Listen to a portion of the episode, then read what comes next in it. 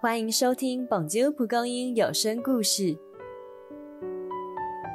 遇到突如其来的疾病或意外，有时候我们很难用正面的心态去面对，只是这样往往会让情况变得更糟。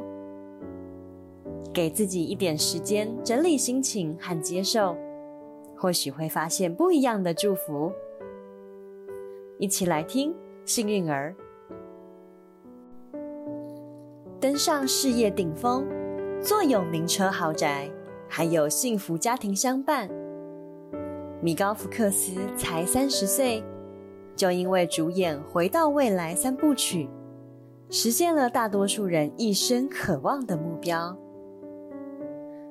然而，此时的他，却比任何人都希望得到一台时光机，回到还没罹患帕金森氏症的日子。医师告诉米高夫克斯，身体颤抖的症状会越来越严重，最多只能再演十年的戏。他对外隐瞒病情，开始酗酒，假装自己不在乎，却躲不了夜深人静时心中那个疑问：为何偏偏是我？七年后。米高福克斯终于找到解答。他不仅对外公开病情，更宣布成立基金会，为帕金森氏症治疗研究募款。他说：“疾病让我学会哪些事只能听天由命，哪些事却能自己决定。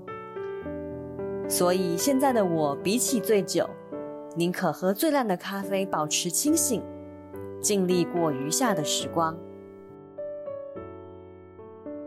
米高福克斯不仅在媒体上宣导疾病，还在国会里发表演说，运用自己的知名度，让大众知道帕金森氏症患者的需求。他的基金会募得六亿以上的美元，更成功研发出药物，连他自己都受惠。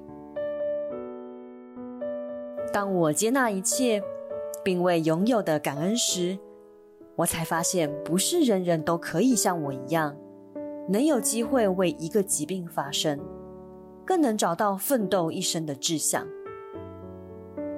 米高福克斯说：“我真的是个幸运儿。”